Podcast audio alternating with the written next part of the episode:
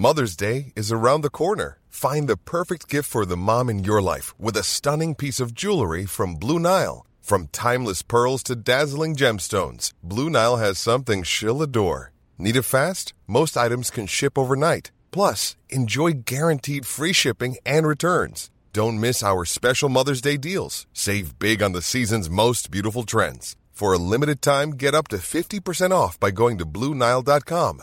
That's BlueNile.com.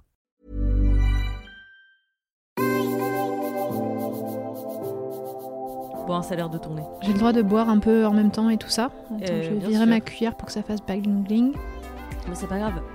C'est pas grave, c'est des bruits d'ambiance. Voilà, genre pas ça par exemple. J'ai pas fait exprès, mais Bon, moi je suis très stressée aussi parce que c'est la première interview que je fais. c'est la première. Un solo, absolument. Oh là là Chloé Volmerlo, bonjour Bonjour Clémence Bodoc.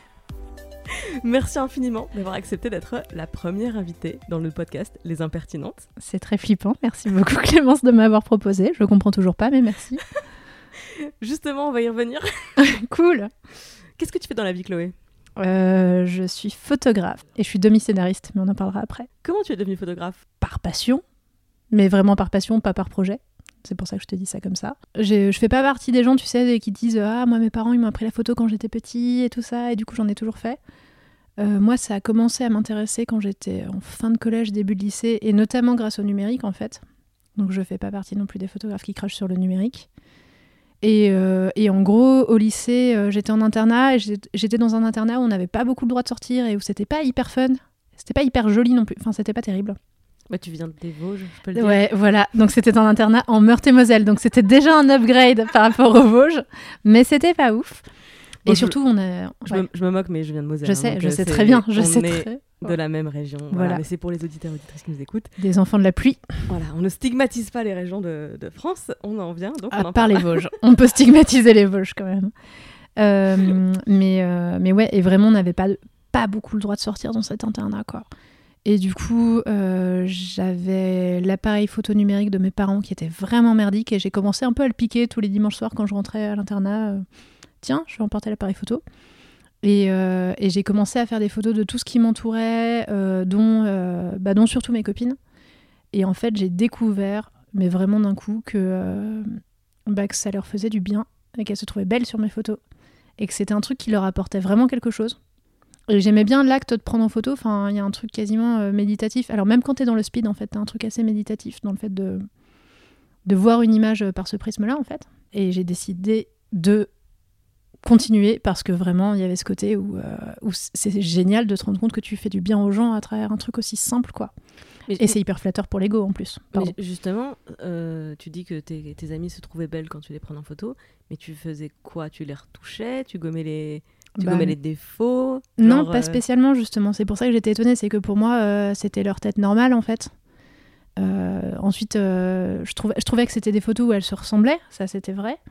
Mais j'avais pas l'impression de les avoir particulièrement magnifiées, quoi. Pour moi, c'était leur tête normale. Et puis, euh, et puis voilà. Donc c'est pour ça que j'étais hyper étonnée euh, qu'elles ressentent ça. Et à côté, euh, quand j'avais personne sous la main, je faisais plein d'autoportraits, avec plein d'expérimentations cheloues, avec des, des maquillages tout à fait contestables et tout ça. Et là, par contre, il y avait un peu plus de transformation, mais c'est un autre aspect de la photo qui est intéressant aussi, quoi. Elles se trouvaient belles à travers ton regard? Je sais pas. je ne sais pas comment répondre à cette question. Bah, pff, oui, j'imagine qu'à posteriori, on peut, euh, on peut l'interpréter comme ça, mais moi, sur le moment, c'était surtout. euh, C'est difficile de répondre à cette question. J'avais pas l'impression de les regarder d'une manière particulière. J'avais l'impression d'avoir juste fait une photo, d'avoir juste déclenché. Et visiblement, pour elle, il y avait euh, une valeur ajoutée par rapport à, à ce qu'aurait déclenché quelqu'un d'autre, en fait. Mais je me l'explique toujours pas aujourd'hui, donc c'est pour ça que j'ai du mal à répondre à ta question. J'imagine que le regard que tu portes sur les gens, il compte dans ce genre de cas, mais il compte pour être euh, attentif et consciencieux, en fait. Bah, je trouve que ça se voit de plus en plus avec l'avènement d'Instagram, Euh, moi, c'est mon entrée dans le monde de la photographie, parce qu'avant ça, j'allais très très peu voir des, des books de photographes, euh, à part des photos de mariage. Quand tu vas au mariage hmm. des gens, c'est, enfin, c'était pas, pas du tout mon monde. Et hum, Instagram m'a fait découvrir la photo, le dessin, enfin, tous ces artistes qui utilisent ce réseau social comme, comme vitrine. Et c'est vrai que j'ai pu voir des styles de photos extrêmement différents. Hmm. Et que je je comprends beaucoup mieux la particularité, le côté artistique qu'il y a du métier, alors qu'avant j'avais j'avais dessus un regard très technique, tu sais. C'est oui, tu sais faire marcher la machine et tu sais faire en sorte que la machine fasse ce pourquoi elle est douée. Ouais. Mais en fait, pas du tout. T'es une artiste. Bah, euh... faut qu'on. Mais l'autre côté, euh, la question de l'artiste, euh, on en parlera après. D'accord. Mais, euh, mais moi aussi, j'ai mis du temps à comprendre que mon métier, c'était. Enfin, que ce qui marchait dans, mon métier, dans ma façon de faire mon métier, c'était pas que, euh, effectivement, euh, savoir composer une belle photo et savoir faire les bons réglages. Ce qui est déjà chaud en soi, en fait. Hein. C'est déjà un bon boulot.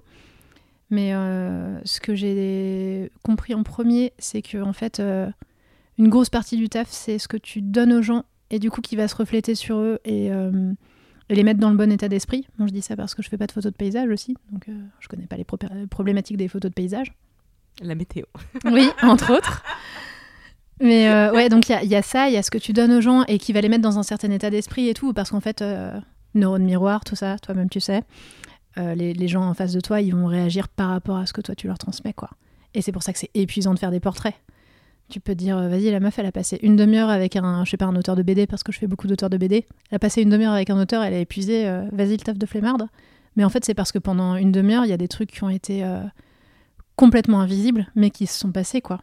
Et et, des, espèces euh, d'ondes que j'envoie jusqu'à ce que la personne soit bien. Et parfois ça marche pas. Et dans ces cas-là, je suis épuisée et je suis triste et je déprime. Mais, mais souvent ça marche et ça c'est pas mal. Donc ça, j'ai mis vraiment du temps à le comprendre et à comprendre que tout le monde le faisait pas. Et, euh, et là-dessus, c'est vraiment. Euh, moi, je dis en général qu'il y a les photographes qui donnent et ceux qui prennent. Et, et, ça me met vachement en colère qu'il y ait des photographes qui prennent. C'est les photographes qui aiment bien, tu vois, jouer sur la vulnérabilité, jouer sur l'inconfort des gens pour sortir une image euh, qui est intéressante en soi, mais, euh, mais pour moi, c'est oublier que tu as des vrais gens en face et que l'image de soi, c'est tellement fragile, quoi. Enfin, moi, je me vois pas faire quelque chose à, quelqu'un que je voudrais pas qu'on me fasse, en fait, tout simplement. Et je trouve qu'en tant que photographe, tu as aussi un pouvoir de faire que les gens se sentent bien. Et du coup, je trouve ça plus intéressant d'être euh, du côté des photographes qui donnent. Voilà, mais bon, je fais pas les mêmes images du coup. Enfin, tu vois, c'est ce qui fait que que a priori j'irai jamais bosser chez Libé pour faire euh, des portraits euh, de, gens célèbres parce que moi je vais sortir quelque chose de consensuel parce que c'est ça que j'ai envie de leur donner quoi. Et ça ça marche pas en presse par exemple. Mais et le deuxième truc que j'ai compris et ça je l'ai compris hyper récemment et, euh, et c'est des mariés qui m'ont qui ont mis le doigt dessus et ça m'a j'ai un peu réinventé l'eau chaude quand j'ai compris ça. En fait, dans le, petit mot qu'ils m'ont qu'ils ont mis sur mon site après le mariage, ils ont dit Chloé va vous faire vivre des moments et euh, que vous auriez pas vécu sinon, blablabla, euh, etc. Mais euh, c'était vraiment ça en fait, c'était l'importance de fabriquer des moments qui sont authentiques en fait, mais de, les provoquer et d'amener les gens qui posent à les vivre. Et ça, je trouve ça fascinant de dire qu'en fait, tu as cette, cette empreinte là, quoi. Alors c'est vrai que tu fais beaucoup de photos de mariage et que je te vois les poster régulièrement sur Instagram avec des, des légendes absolument magnifiques. Ah. Tu me redonnes euh, foi en, l'amour avec, ces, avec cette série que je trouve effectivement très belle. Et alors que c'est vrai que j'avais une image des photos de mariage extrêmement classique, extrêmement cliché. Comme tout le monde. Bah, voilà. moi y compris, hein, quand j'ai commencé, euh, moi aussi en fait. Mais qu'est-ce qui t'a donné envie de, de faire de la photo de mariage? Ça va être une longue réponse, je suis désolée. Bah vas-y. Euh, On a le temps. bon alors déjà, enfin c'est pas euh, la majeure partie de mon activité. Hein. C'est c'est juste que c'est plus intéressant si je montre ça que si je montre des photos euh, d'un événement, d'un cocktail, d'un truc comme ça quoi. Mais c'est peut-être la moitié de mon activité, voire moins. C'est pas c'est pas la majeure partie, mais c'est là aussi où j'ai le plus justement de de l'attitude créative et de conditions de reportage. Donc c'est aussi pour ça que je les montre, c'est que c'est ce que je fais, c'est vachement personnel quoi. Euh, j'ai commencé pour les sous, comme tous les photographes de mariage, et je pense que c'est la pire raison de commencer en fait. Mais je savais pas qu'à l'époque ça pouvait être chouette. Et je savais que par contre j'avais besoin de sous, et c'était mes débuts. Je travaillais déjà comme photographe, ça faisait un an et demi à peu près que je m'étais lancée. Et je me suis dit les sous, mais je me suis aussi dit, euh, je veux vraiment le penser comme un reportage. euh, Enfin, vraiment des techniques de reportage et de presse et de. euh, T'es dans l'événement et tu le documentes avec toute sa rugosité aussi, justement. Et pas trop. euh, C'était déjà pas trop. On se met devant des géraniums et on fait des grands sourires. je déteste les géraniums. S'il y a des géraniums qui nous écoutent. Euh, et donc j'y suis allée comme ça, mais un petit peu en me disant bon bah voilà, ça me fera des sous, c'est déjà ça. Et euh, ça s'est pas très bien passé humainement, voire vraiment pas. Je suis tombée sur ce que chez les photographes on appelle la bridezilla. Ah. Qui, ouais, qui sont les mariées terrifiantes et euh, voilà donc j'ai eu des problèmes de harcèlement tout ça c'était génial.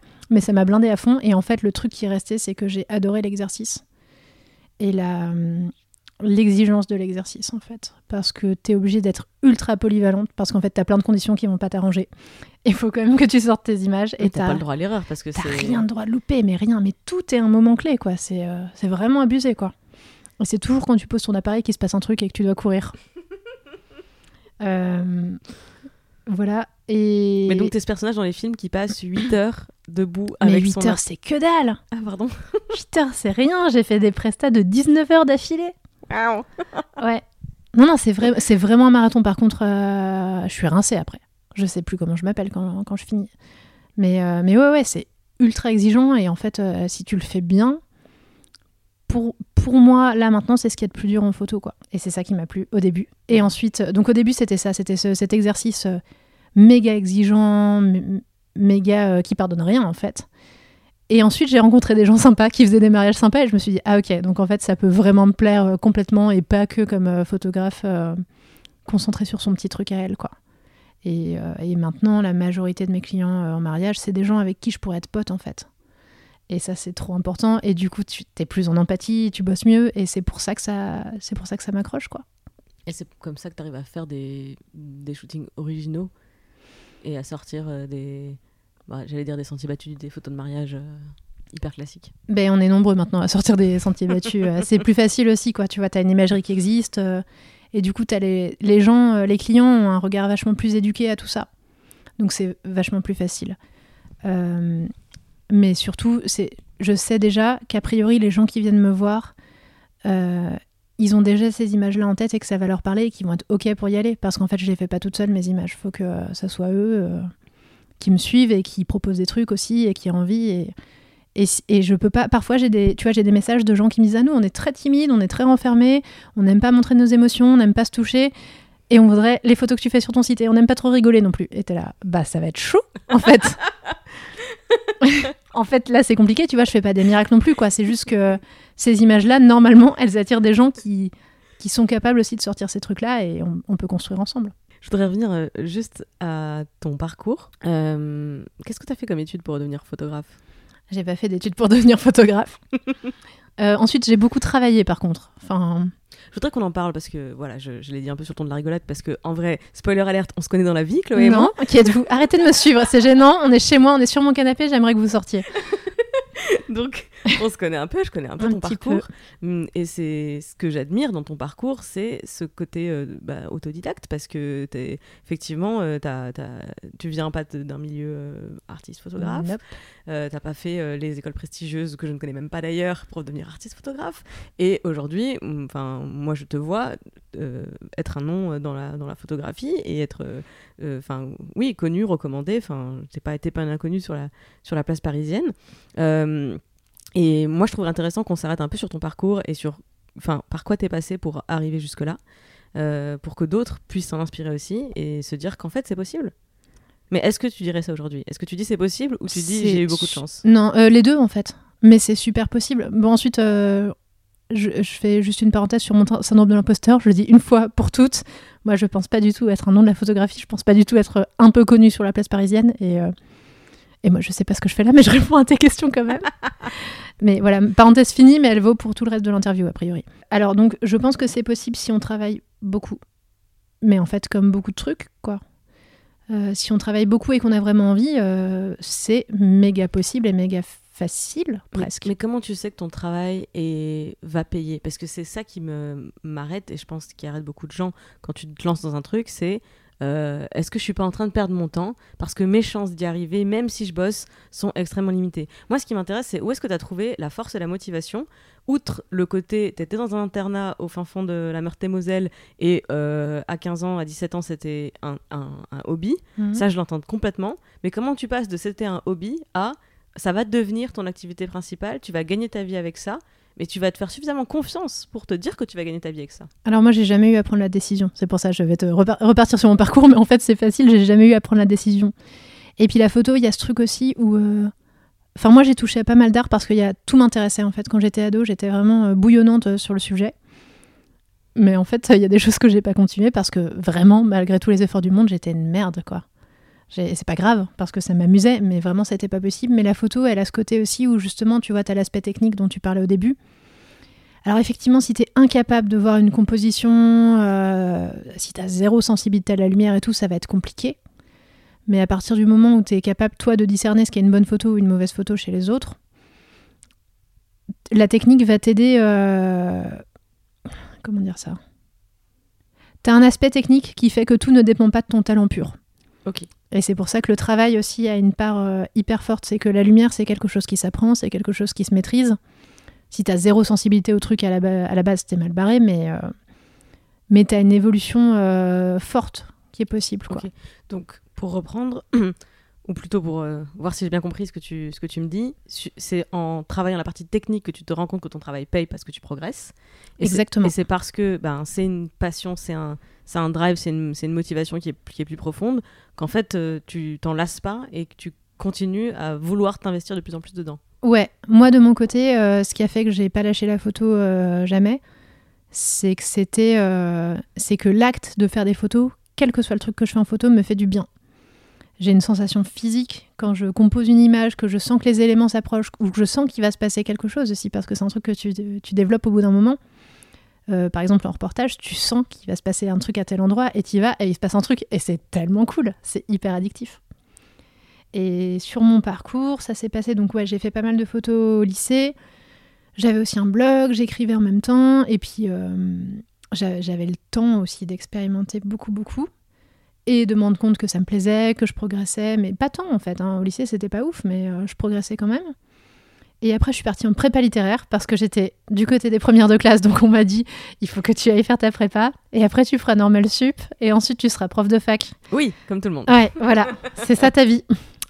Et euh, enfin, je voulais être comédienne à l'époque, mais bon, je le disais pas trop fort parce que parce que c'était pas censé être ça ma vie. Comme tout le monde. Comme tout le monde aussi, ouais, grave. Mais j'étais en lycée théâtre et tout, j'étais sérieuse sur le sujet. Euh, mais je pense que j'étais pas une excellente comédienne non plus, donc euh, bref, c'est pas très grave. Et donc je suis allée en prépa, j'ai continué à faire des photos en prépa et j'ai continué mon blog aussi.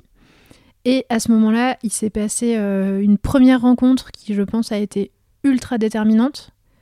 Alors, pour me rassurer, je me dis que ça aurait pu être une autre. Enfin, ça aurait pas été ça, ça aurait été autre chose. Mais là, en l'occurrence, c'était cool. Euh, j'étais hyper fan de BD et je suivais les blogs BD parce qu'à l'époque, ça se faisait beaucoup. Donc, je suivais les blogs BD à fond. Et il y avait un festival qui s'appelait le Festiblog organisé par euh, quelqu'un qui s'appelle Yannick Lejeune. Et, euh, et je l'ai contacté en 2007, je crois, en lui disant, euh, donc j'avais 19 ans, en lui disant, mais moi j'aime trop cet univers-là et tout, et c'est quand même des auteurs de BD qui viennent dédicacer gratos pendant un week-end.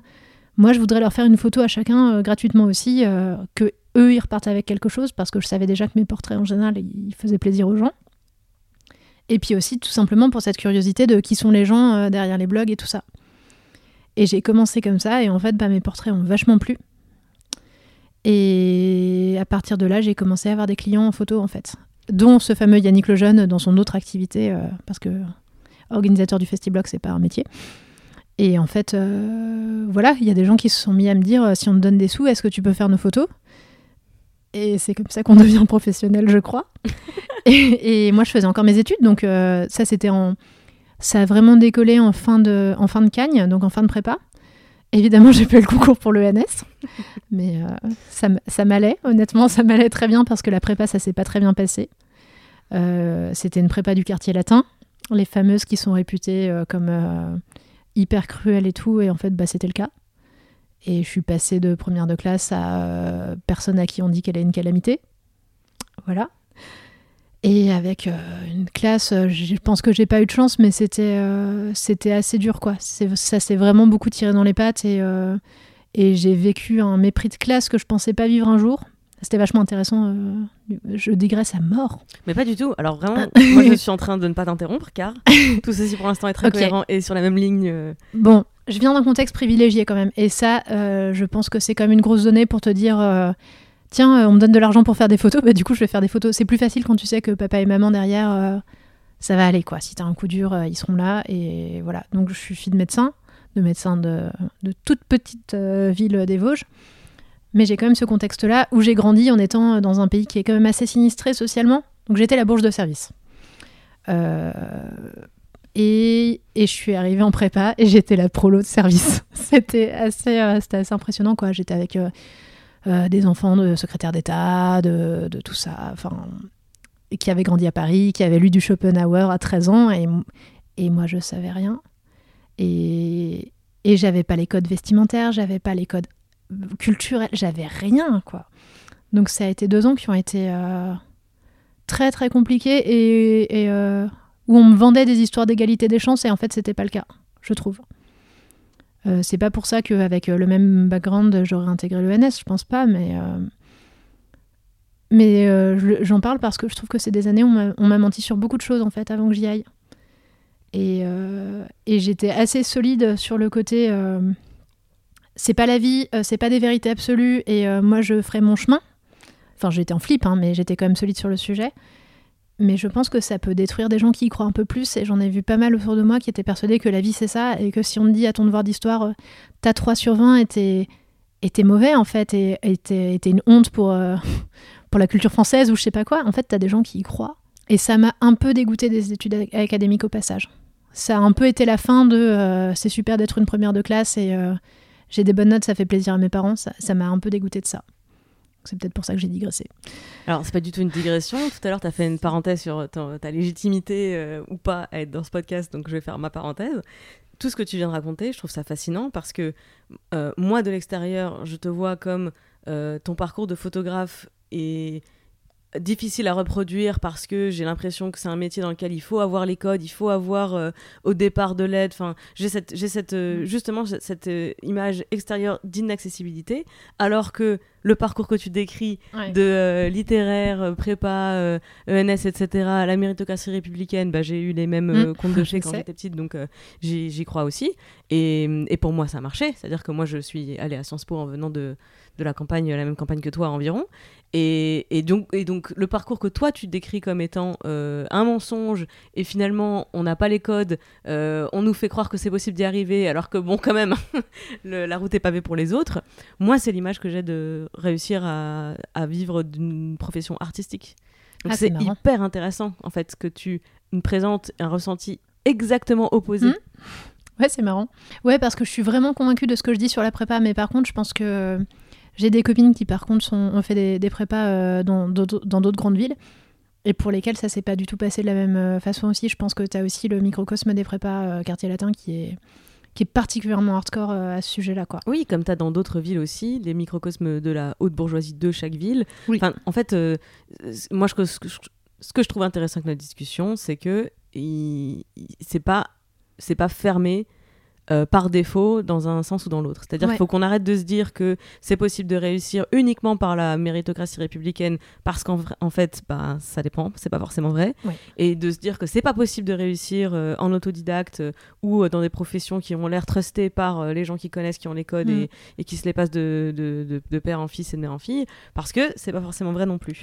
C'est juste, ça n'existe pas le cheat code de la vie où ça tombe tout cuit dans le bec et c'est facile. et en fait, si, si t'es fille de et tout autant de cuit dans le bec, en fait, tu vas passer ta vie à travailler pour avoir la légitimité du travail que tu as. Enfin, je pense que personne ne mm. gagne à ce, à ce jeu. Et je reviens sur ce que tu disais tout à l'heure.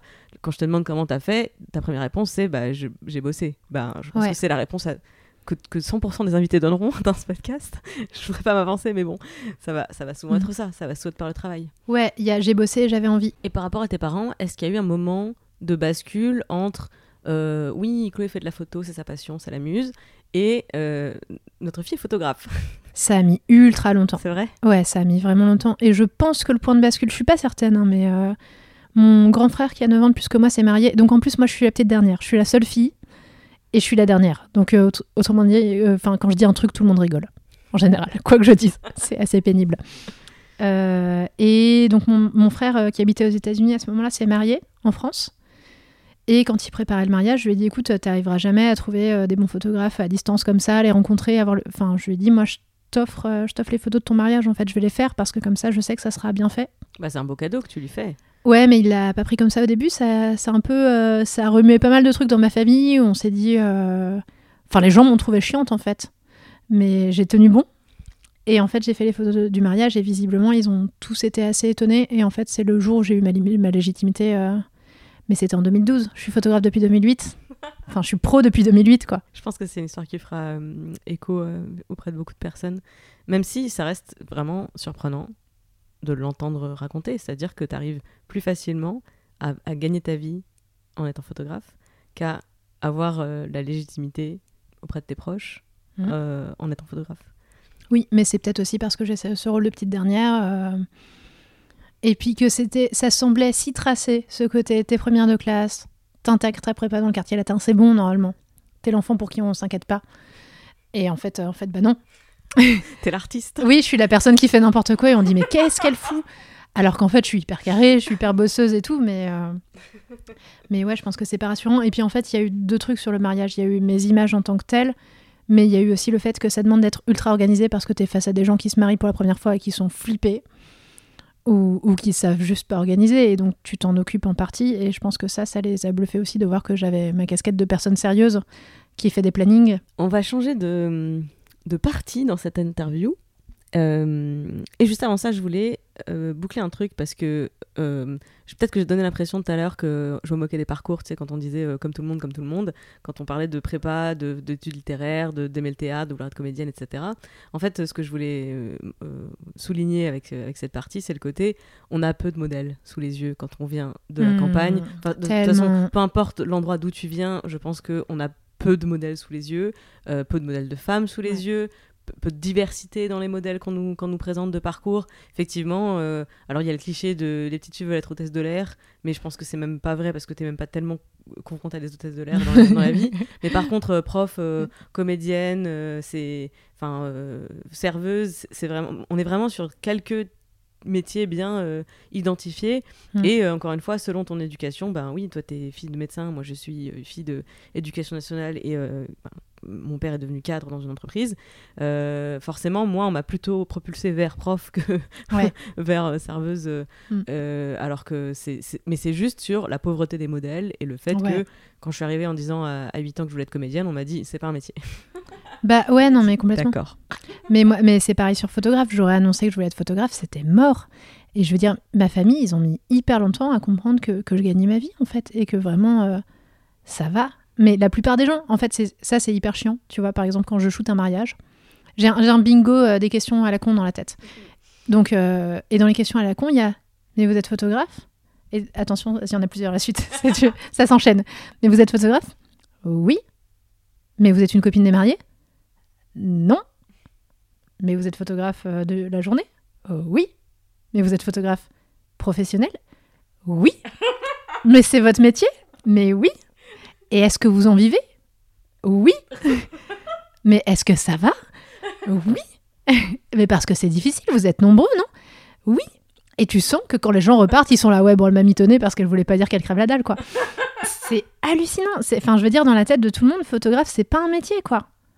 Et alors, sauf si à la limite, tu as la boutique photo, tu vends des péloches, euh, tu fais des photos sur un fond moche, et puis voilà quoi. Mais dans la tête des gens, c'est pas un métier de toute façon. On n'a pas parlé du scénario et de l'écriture, mais je sais pas comment ça s'intègre. Comment ça, ben, comment ça s'intègre dans ta vie en fait? Tu écris depuis que tu es toute petite? Alors, c'était quoi le déclic pour te dire je peux être publié Je veux écrire pour être publié Le déclic, c'est mon amoureux qui m'a dit mais en fait, tu peux.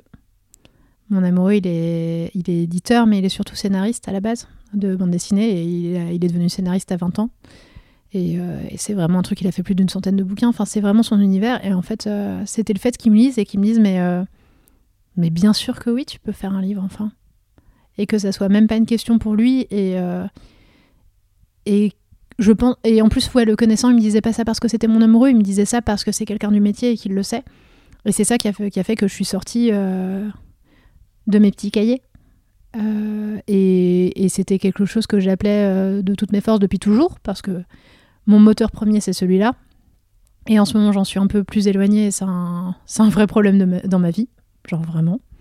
Pourquoi t'as eu mais ouais le, le déclic c'était ça et oui tu peux faire un livre. Qu'est-ce qui te manquait avant? Qu'est-ce que ça a changé d'entendre ça? Alors, il y, y, a plusieurs trucs. Il y a le fait que ce livre, c'est une BD et que j'étais moins seule que si j'avais, fait un, si j'avais écrit un roman. Et, euh, et ça, c'était, euh, c'était plus facile pour moi. Et c'était plus facile aussi parce qu'un scénario de BD, alors en vrai, euh, il, est, il est méga fat. Mon scénar, tu le regardes dans mon ordi, t'hallucines sur la taille qu'il fait et tout ça, mais tu, le, tu le construis par étapes. Et du coup, c'est beaucoup moins terrifiant que construire un roman en se disant euh, t'as une obligation de résultat quoi.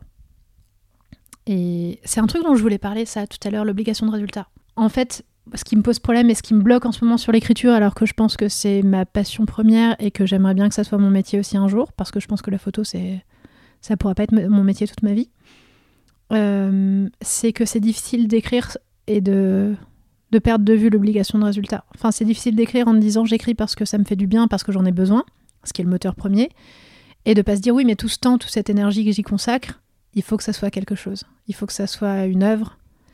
Il faut que ça soit quelque chose de publiable. Il faut que ça soit quelque chose de, de bon, en fait, tout simplement. Et pour moi, la photo, ça a marché parce que j'ai commencé avec zéro enjeu et zéro prétention. Et, mais parce que j'avais le temps. Rick, l'adolescence, il te donne ce temps-là aussi où t'es pas obligé tout, tout, de suite d'être dans une performance et, euh, et un résultat, quoi. Et l'avantage d'écrire pour la BD, c'était aussi ce côté où euh, la performance, elle ne dépend pas que de moi. Et à tous les stades de, l'élaboration de, la BD, enfin du scénario, j'avais donc euh, David Chevel, l'éditeur, qui me disait là tu te fourvoies, là c'est pas clair, là c'est vraiment bien. Et j'avais la dessinatrice Carole Morel qui, qui bah, qui faisait euh, la, moitié du travail euh, minimum, enfin on va pas quantifier, mais qui complétait l'œuvre et qui, qui, ouais, qui la rendait complète. Je sais pas comment dire autrement. Et c'est beaucoup moins flippant. Tu te dis, tu as un dessinateur qui te suit sur un projet, qui va y consacrer un an de sa vie, et, et, et, qui va aussi être responsable en fait de, de l'objet que ça donne. Et c'est pour ça, je pense que c'est un moyen d'appréhender l'écriture qui est beaucoup moins intimidant et c'est pour ça que j'y suis allée. C'est très intéressant ce que tu as dit sur l'obligation de résultat. Je pense que c'est un sujet sur lequel je reviendrai avec d'autres invités. Je voudrais qu'on fasse un détour par l'adolescente que tu étais. J'ai spoilé déjà. Hein. Alors, tu as déjà dit pas mal de trucs, mais en fait, moi, ce qui m'intéresse, c'est que si on faisait euh, rapidement le portrait robot de, de, de toi, un, ce moment charnière que peut être l'adolescence, j'aimerais que tu choisis déjà quel moment, parce que l'adolescence, ça va de 12 à 19 ans, euh, c'est les teen years en ouais, Ouais, je vois très bien. Donc, euh, si tu devais choisir un moment, un moment dans, cette, dans cette période, c'était quoi pour toi le moment charnière? Pourquoi c'était une charnière? Et bah, cette c'était qui Chloé à cette époque, tu vois mais, mais passe partout, tu vois, le style vestimentaire, la musique que t'écoutais. Enfin, vraiment, je voudrais qu'on fasse un portrait robot de toi à quel âge du coup À 15 ans. À 15 ans. 15 ans, c'est l'entrée au lycée. Ouais. Ça va être euh, pour la première fois un mec avec qui je pense que je vais rester toute ma vie et avec qui ça a duré 5 mois et qui m'a quitté en me disant désolé, j'ai pensé avec ma queue, mais t'aurais pas été vierge, je me serais barré avant. Ah, un prince charmant donc. Ouais, non mais ça a été un gros moment charnière et c'est ce moment où je suis arrivée aussi en internat en me disant euh, ça y est, j'arrive à Nancy, je suis à la ville. La ville. ouais, je suis en classe théâtre et je vais rencontrer des gens, euh, je vais rencontrer des artistes. En fait, c'était vraiment ça. Je me disais, je vais rencontrer euh, my people. Et pas, pas tant. Pas tant que ça. Mais du coup, c'était vraiment un moment charnière parce que j'avais l'impression de, de mettre en route ma vie vraiment. Et puis l'internat, à ce côté aussi où t'es plus chez tes parents. Enfin, c'était beaucoup de choses à la fois, sachant qu'en plus, euh, moi j'ai une maman qui m'a toujours fait beaucoup confiance et qui a toujours euh, valorisé l'autonomie et tout ça. Et donc, elle me faisait très très confiance à base de euh, Ah, tu veux partir une semaine à Paris toute seule? Bah, ok. Et tiens, voilà une carte bleue qui tire sur mon compte pour si t'as un problème. Donc, c'était une période où vraiment j'avais l'impression. En fait, j'avais l'impression de démarrer ma vie d'adulte presque. Ce qui, a posteriori, est totalement faux. Mais j'étais portée par vachement d'espoir. Et en même temps, euh, j'étais quelqu'un d'hyper écorché vive. et je ressentais tout avec une intensité mais monstrueuse. Enfin, et je pense que c'est pour ça que, tu vois, ma, BD, l'Apocalypse selon Magda, ça parle de l'adolescence, etc. Je pense que j'en ai pas fait le tour parce qu'il y avait une telle richesse de ressenti. Enfin, tout était euh, écorché vif, je sais pas comment dire autrement. Tout ce qui m'intéressait dans la vie, c'était l'art euh, sous, sous, toutes ses formes. Donc je dessinais des espèces de trucs manga horribles. Euh, je faisais... Tu ressembles à quoi? J'avais des cheveux très longs, j'avais des cheveux à mi-cuisse. Mi-cuisse, meuf. Je fais 1m81. Je sais pas si tu vois ce que ça donne mi-cuisse. C'était ouf. Et, euh, et, je cherchais mon style vestimentaire. Je cherchais à être prescriptrice de tendance, mais je me loupais très très fort. J'étais persuadée que tu peux empiler autant de vêtements que tu veux et que ça soit toujours classe. C'est faux. C'est absolument faux. Genre, tiens, un t-shirt à manches longues, plus une robe, plus un pantalon, plus des grosses chaussettes. Non. Non, il faut pas faire ça. Et je changeais tout le temps de, de tribu euh, vestimentaire. En fait, je pense que si les, les Emo Kids, euh, ça avait existé, c'était, c'était My People. Mais ça n'existait pas. J'étais un tout petit peu trop vieille. Et donc, parfois, j'étais vaguement gothique. Parfois, j'étais complètement babacool parce qu'en plus, bah, j'étais en, lycée théâtre. Donc, euh, voilà. Your, people. Ouais. Your people. ouais. Euh, qu'est-ce que je faisais d'autre? J'avais des trucs vaguement manga aussi. le, petit trip euh, jupe plissée, euh, cravate. Bref, c'était pas bien. C'était pas bien et je choisissais pas mon camp, quoi. Donc parfois tout ça se mélangeait. Parfois c'était alterné, ça allait, mais parfois c'était mélangé. Et ça se passait pas bien. Puis j'avais une tendance à récupérer les fringues de ma grand-mère en me disant si, si, c'est joli. Ma grand-mère qui fait 1m40. Et voilà, j'ai tenté beaucoup de choses et aucune d'entre elles n'était heureuse. Qu'est-ce que j'aurais trouvé dans ta playlist à cette époque? Quasiment que des alors euh, des trucs de fumeurs de joint. Je fumais pas de joint. J'étais, je pense, la seule meuf de France en lycée théâtre qui fumait pas de joint. Euh, mais des trucs de fumeurs de joint, genre La rue qui est à nous, tout ça. Ouais, ouais. Mano Solo. Mais Alors calme-toi bien, car je ne fumais pas de joint non plus et j'écoutais ça, d'accord? Ok, et eh ben t'étais Mike People alors. Et sinon, euh, beaucoup de trucs qui font chialer. Beaucoup de chansons françaises euh, anciennes, genre beaucoup de Barbara, pour qui j'ai toujours une passion. Si tu regardes derrière moi, il y a une photo d'époque de Barbara, un vinyle de Barbara. Donc, Effectivement, que je n'ai pas reconnu car j'ai zéro culture musicale. C'est pas grave. Mais Barbara, vraiment, Barbara, Brel, tout ça, vraiment en boucle. C'était marqué dessus. Avec une espèce de. C'était vraiment parce que j'aimais ça, mais aussi un peu pour montrer que j'étais une meuf cultivée, tu vois. La chanson française les années d'il y a longtemps. C'était vraiment ça. Euh, et, sinon, beaucoup de Radiohead aussi. J'aimais bien, j'aimais bien ce qui fait chialer. J'aimais bien me faire chialer avec des chansons. Alors, cette, euh, cette Chloé de 15 ans, comment tu penses qu'elle te regarderait aujourd'hui quand elle regarde, euh, si elle pouvait voir la personne que tu es devenue? Est-ce que tu penses qu'elle te reconnaîtrait? Oui, non, pourquoi? J'étais prête à répondre jusqu'à ce que ta dernière question, est-ce qu'elle te reconnaîtrait? Je vais dire un truc qui va sonner hyper prétentieux, mais je vais essayer de développer après pour que ça n'ait pas l'air prétentieux je pense qu'elle hallucinerait en se disant putain, c'était la, la, meilleure version possible, quoi. On n'aurait pas pu faire mieux. Parce que j'étais persuadée que j'étais vouée à être malheureuse. Et que c'était euh, quelque chose. Ça faisait partie de mon ADN, en fait. J'étais persuadée que, que moi, j'étais une meuf qui aurait jamais droit au bonheur. Et en fait, je suis hyper heureuse. Enfin, tout n'est pas facile, hein, mais. Euh, et j'ai toujours un petit terrain de meuf qui va pas bien, mais. Euh, mais j'ai fini par trouver quelqu'un qui m'aime sincèrement et que j'aime très fort. Et en fait, l'amour, ça prend une place énorme dans ma vie. Et à l'époque, ça prenait déjà une place énorme, sauf que j'étais persuadée que ça prendrait toujours une place énorme, mais complètement dissymétrique. C'est-à-dire, je pense que c'est l'amour de ma vie. Le mec me largue au bout de cinq mois en disant Ouais, bah ça va, et oh, euh, c'est bon, euh, heureusement que t'étais vierge. Donc, euh, je pense que là-dessus, et puis, donc sur la vie amoureuse et la vie au quotidien, je pense que ça serait une grosse surprise. Et, et, beaucoup de joie de putain, c'était possible, quoi. Et sur le métier aussi, je pense que la, Enfin, ça, ça, y aurait eu un gros enthousiasme de putain, on est photographe sans déconner. c'est tellement la classe. Euh, mais avec beaucoup de naïveté aussi, parce qu'en fait, c'est pas que la classe. Genre, par exemple, hier, je potassais les seuils de TVA et c'était pas un truc qui aurait fait rêver mon moi de 15 ans.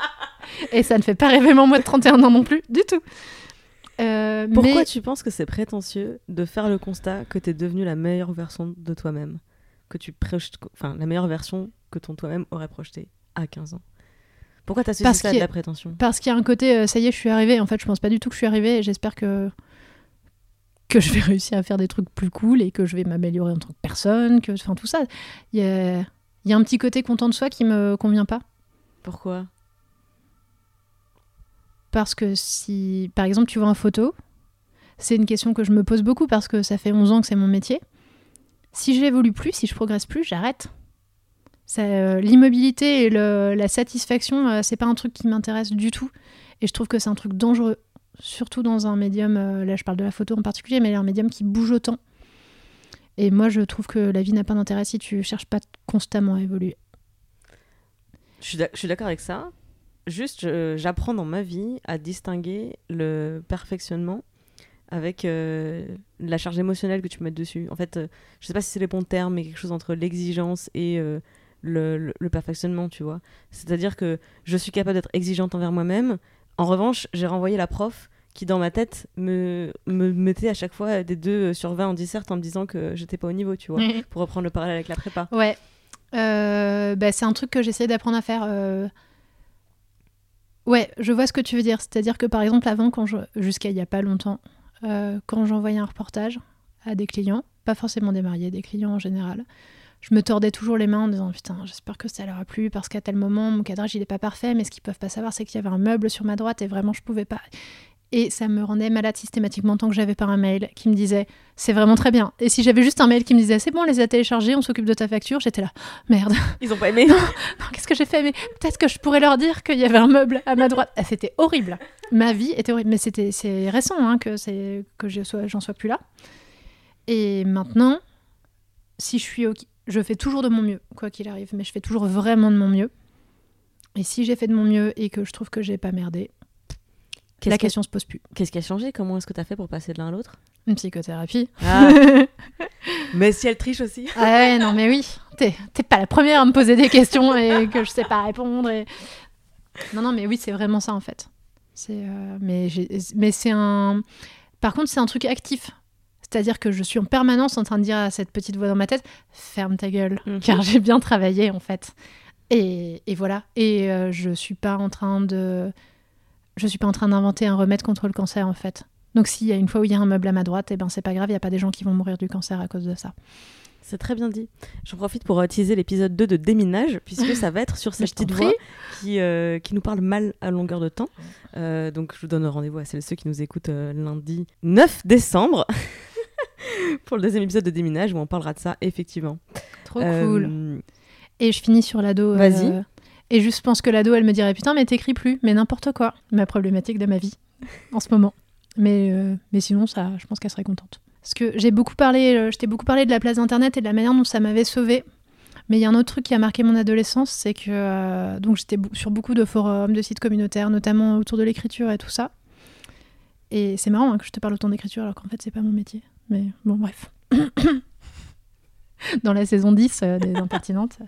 Euh, et en fait, il y a un truc euh, assez chelou qui est que j'attirais beaucoup, enfin, chelou, je sais pas, j'attirais beaucoup de mecs plus âgés, de jeunes adultes avec qui je parlais énormément et ça flattait beaucoup mon ego et j'étais persuadée que c'est parce que j'étais tellement mûre et tellement différente et tellement artiste.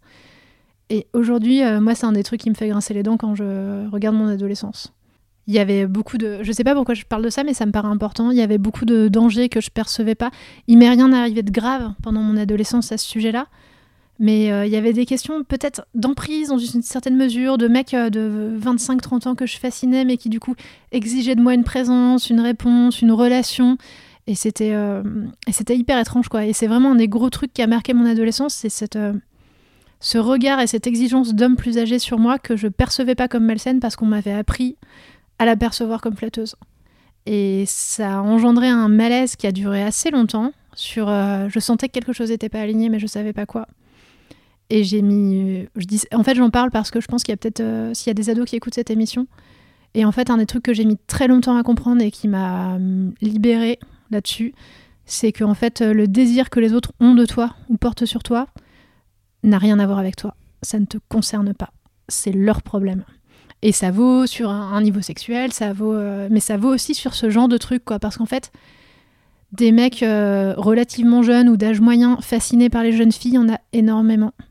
Et qui profitent de la naïveté qu'on peut avoir là-dessus, ou du discours euh, culturel ambiant qui est oui, mais regarde ces jeunes filles brillantes, dans, le regard des hommes plus âgés, qui les magnifient. Truc très malsain et qui était très très présent pendant mon adolescence. Et, c'est marrant parce que je pense qu'aujourd'hui, c'est des mecs à qui je ferais peur. Merci beaucoup d'avoir partagé ça. Je suis d'accord avec toi sur tout ce que tu as dit. Et je crois que je sais pourquoi t'en parles, parce que je trouve que c'est une actualité omniprésente ces temps-ci. Aussi. Depuis MeToo. Euh, mais je pense à Flavie Flamand, euh, euh, avec le, photographe, là, tout, tout, tout David Hamilton. Oui, voilà. Je pense à toutes ces histoires-là, et je pense à l'autre abruti là avec euh, quand c'est Greta Thunberg euh, qui s'exprime à la tribune c'est une enfant faut pas qu'elle euh, mm. qu'est-ce qu'elle fait là elle devrait être à l'école. Et quand c'est une enfant de 13 ans qui accuse David de elle avait femme. De, de, viol. Là tout d'un coup c'est une mm. adulte et elle avait elle faisait plus que son âge. Enfin tout ce tout ce discours là je pense que tu l'as tu l'as très bien résumé. Et tu l'as fait sortir du contexte euh, j'allais dire, de célébrité, d'un milieu que de toute façon beaucoup de gens voient comme à part, avec ses, avec mm. ses règles et ses codes, etc. À tort, à mon avis, hein, mais bon. Et tu viens de le réancrer dans, ben, en fait, c'est la réalité de beaucoup de jeunes filles. Ouais, et, c'est un truc qu'on valorise vachement. En fait, c'est ça aussi. Là, j'y pensais quand on parlait. Moi, j'ai fait partie des, des meufs qui faisaient beaucoup plus que leur âge. C'est-à-dire qu'à 11 ans, j'avais toutes mes mensurations actuelles. Sachant que je fais 1m81, je le répète, et que, que je suis pas androgyne, quoi. Euh, et, en fait, c'est un truc qu'on valorise vachement chez les jeunes filles, de faire plus que leur âge, d'avoir un corps de femme, euh, d'avoir, euh, d'être relativement mûr, d'avoir un discours construit, de ne pas avoir peur des adultes. Et en fait, on le valorise, mais c'est aussi parfois pour, pour s'en servir, quoi. Et moi, j'ai vachement cru à ce discours de valorisation quand j'étais ado et j'avais une, j'avais un gros orgueil là-dessus, alors qu'en fait, alors ça aurait pu être beaucoup plus grave, il m'est rien arrivé de grave avec tous ces mecs, mais juste c'était malsain. Et je le savais pas parce que toute la société me disait le contraire. Merci encore pour ce témoignage, vraiment. Je, je pense que je le sortirai pour que ça, fasse, euh, que ça soit encore plus entendu par des. Quand tu dis le sortir, est-ce que tu vas mettre une, prendre une voiture avec un mégaphone sur le toit et tu vas faire le tour de la ville Absolument. Avec un gyrophare? Yes. Putain, cool Alors, euh, sans transition, car n'y a pas encore de transition, je rappelle, c'est la première émission, donc euh, ça va se roder au fur et à mesure. Hein. Merci de votre patience et de votre exigence. Euh, une troisième partie de cette interview, en fait, je voulais qu'on revienne un peu sur ce que j'appelle l'architecture de ta vie. Dans le futur, je compte laisser le choix à mes invités entre soit parler de leur zone de confort, soit parler du film de leur vie. En gros, c'est deux façons d'aborder, enfin deux angles différents pour aborder le même sujet, qui est que si je veux m'inspirer de toi, qu'est-ce que je peux prendre euh, comme point de repère dans ta vie ou dans ton quotidien? Donc euh, j'ai un choix 1 qui est si ta zone de confort était une pièce dans ta maison, qu'est-ce qu'on trouverait à l'intérieur? Et j'ai un choix 2 qui est si ta vie était un film. Et donc je te pose quelques questions sur le casting, euh, enfin quelle serait la bande originale du film, qu'est-ce qui serait l'élément problématique, déclencheur de l'intrigue, etc., etc. Alors, comme on se connaît et je t'adore, je voudrais... C'est moi qui t'adore. Merci. Je voudrais te proposer qu'on fasse les deux. Ça fera une interview qui sera fatalement beaucoup plus longue que celle que, que je ferai euh, à l'avenir. Ouais, mais comme je suis pas très bavarde et que je réponds pas pendant 25 minutes à chacune de tes questions, on est bien. Mm, mais ça nous permettrait de tester un petit peu les deux configurations, de voir en quoi elles se recoupent, en quoi elles sont différentes. Euh, ça m'aidera pour la suite. Et, euh, et, comme tu as une voix très agréable, je suis sûre que personne ne m'en voudra. Je peux la faire avec l'accent belge si tu veux, l'accent vosgien. Attention, si on commence à parler d'accent, euh, je vais... l'accent lorrain, moi, va ressortir ah, extrêmement vite. Ne me tente pas. Alors, je te propose qu'on commence par euh, si ta zone de confort était une pièce dans ta maison, qu'est-ce qu'on trouverait à l'intérieur? Alors déjà, le truc que je t'ai dit en faisant mes devoirs, c'est que euh, je suis embêtée avec le concept de zone de confort. Enfin, pas de la, manière dont tu l'utilises, mais je, je, vois tellement de trucs genre sortez de votre zone de confort, et moi je suis je trouve que c'est bien de connaître sa zone de confort et de savoir y rester. Enfin, dans la vie, si on l'exploite bien, sa zone de confort, c'est largement suffisant, quoi. Mais totalement. C'est pour ça que mm. je pose cette question. En fait, elle est construite autour de ça. C'est que la... ta zone de confort, c'est vraiment l'endroit dans lequel tu t'es tu peux revenir en sécurité quoi qu'il arrive. Alors en sortir pour aller, euh, explorer de nouveaux mm. horizons, tenter de nouvelles choses, etc., c'est super, mais ça ne, ça ne marche et ça n'est possible que si tu as cette zone de confort. Je euh, reboucle avec ce que tu disais tout à l'heure sur euh, c'est facile de prendre des risques dans la vie quand tu as tes parents derrière qui peuvent mm. te servir de filet de sécurité. Non, en fait, c'est pas plus facile, c'est moins risqué, c'est pas pareil en fait. C'est-à-dire que tu, tu, ne, tu n'encours pas le même risque euh, en tentant quelque chose. Effectivement, si tu te plantes, eh ben, tu as un filet de sécurité que d'autres n'ont pas, ok. Mais le mécanisme de tenter quelque chose, de, d'essayer, euh, il n'est il pas euh, corrélé de façon linéaire à, au risque que tu pas de façon linéaire. Tu vois ce que je, veux dire d'accord avec toi dans une certaine mesure. Ouais. Ça rentre en ligne de compte évidemment. C'est pour ça que je pose la question de je voudrais qu'on inspecte ta zone de confort pour savoir ce qu'il y a à l'intérieur, vers quoi tu te, tu te retranches, à quoi tu te raccroches quand tu as besoin de retrouver cette sécurité.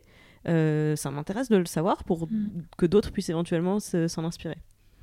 Alors moi le truc chelou, et tu l'as presque sous les yeux, c'est que la pièce qui représenterait ma zone de confort, c'est mon bureau. Mais ouais, bon. Quand je disais que je taffe beaucoup, je taffe vraiment beaucoup. Mais euh, enfin, en tout cas, c'est bien, euh, c'est bien que ta question ça soit sur une pièce parce que de toute façon, moi, ça aurait été une pièce, ça aurait pas été à l'extérieur.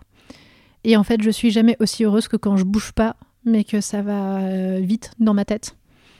Et, et j'ai choisi le bureau parce que c'est une pièce où, en général, j'ai une boisson chaude, j'ai une bouillotte j'ai un plaid, j'ai des gros chaussons fourrés. Et, euh, et en, fait, en gros, le, corps n'interfère plus. Et, et, je suis vachement libre parce que du coup, euh, tout ce qui est dans ma tête peut, euh, peut faire sa vie et sortir et qu'il n'y a pas de limite. Parce que j'ai pas froid, notamment. Je suis team froid de ouf. Qu'est-ce que je peux en dire aussi? C'est aussi une pièce où il y a mon ordinateur. Et ce que ça implique, c'est que donc bah, c'est là que je travaille. Hein. De toute façon, c'est là que je travaille mes photos, c'est là que je travaille euh, que je travaille euh, mon écriture quand j'ai le temps. Et ça veut aussi dire qu'il y a Internet et que c'est une ouverture sur le monde, mais hyper safe en fait. Enfin hyper safe, non, en vrai, euh, faut pas lire les commentaires et tout ça, mais c'est un moyen de communication avec des gens que t'aimes.